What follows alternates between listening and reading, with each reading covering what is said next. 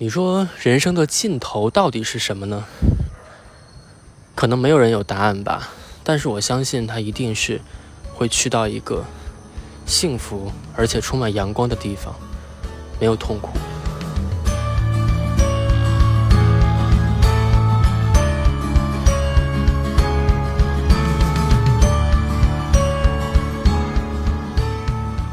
你好，欢迎收听这一期的音乐正当红，我是广泰。这一期节目录制的环境有一些特别，我没有选在录音棚里面，而是在一个有着大家很熟悉的背景音的环境下，因为我觉得这样可能会让自己更加的自然一些，也会更加的沉静一些。其实，我想每个人在出生的时候，都会在第一次有意识的情况下，会问眼前看到的是什么。它或许是一个漆黑的环境，或许是等待一通电话，也或许是跟着一个个子很高的人去一家小吃店买一些咸菜，然后呢，再买一些冷面回来自己煮。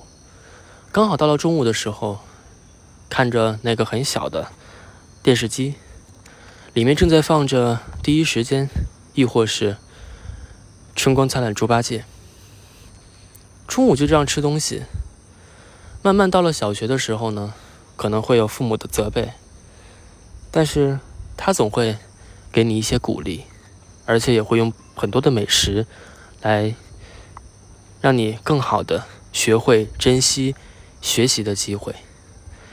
可能每个人在成长历程当中，对于长辈的记忆或多或少都会保存很美好的，忘记那些。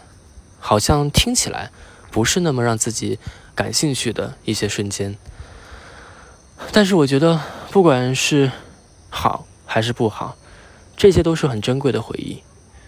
当一个人离开的时候，我希望这些都能够被记住，毕竟这些是自己亲身经历过的。哪怕到后来一个人远行，可能跟家里面的人隔得很远。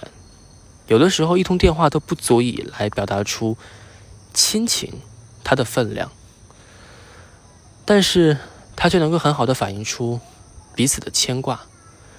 虽然现在有疫情，但是我相信电波、声音、网络、空气这些事物、这些存在，他们是会让对方听得到的，可能就是所谓的心灵感应吧。因为我很相信心灵感应是能够穿梭时空、穿梭地界、穿越一切，送达到你想送达的那个人的耳朵里、脑海里。而且我也很相信念念不忘必有回响。曾经的高个子，曾经的白头发，曾经的很硬的胡子，可能之后都。不太见得到了，只能在照片上或者是脑海当中回忆曾经的吐槽，在现在回想起来，都是很幸福的写照，真的会让人倍感珍惜。有遗憾，也会有不舍。纵然这些已经发生了，但还是希望。可以，你愿意把最幸福、最开心的那一刻保存在我们的记忆里面。希望一切安好。长大的世界充满了伪装，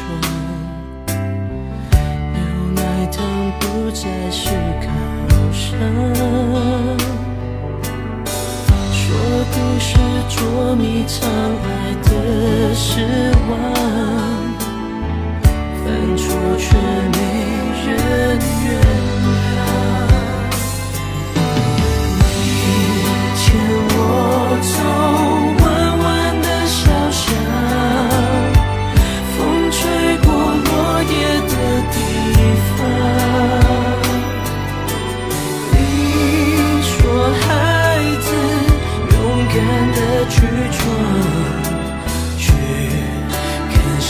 觉得。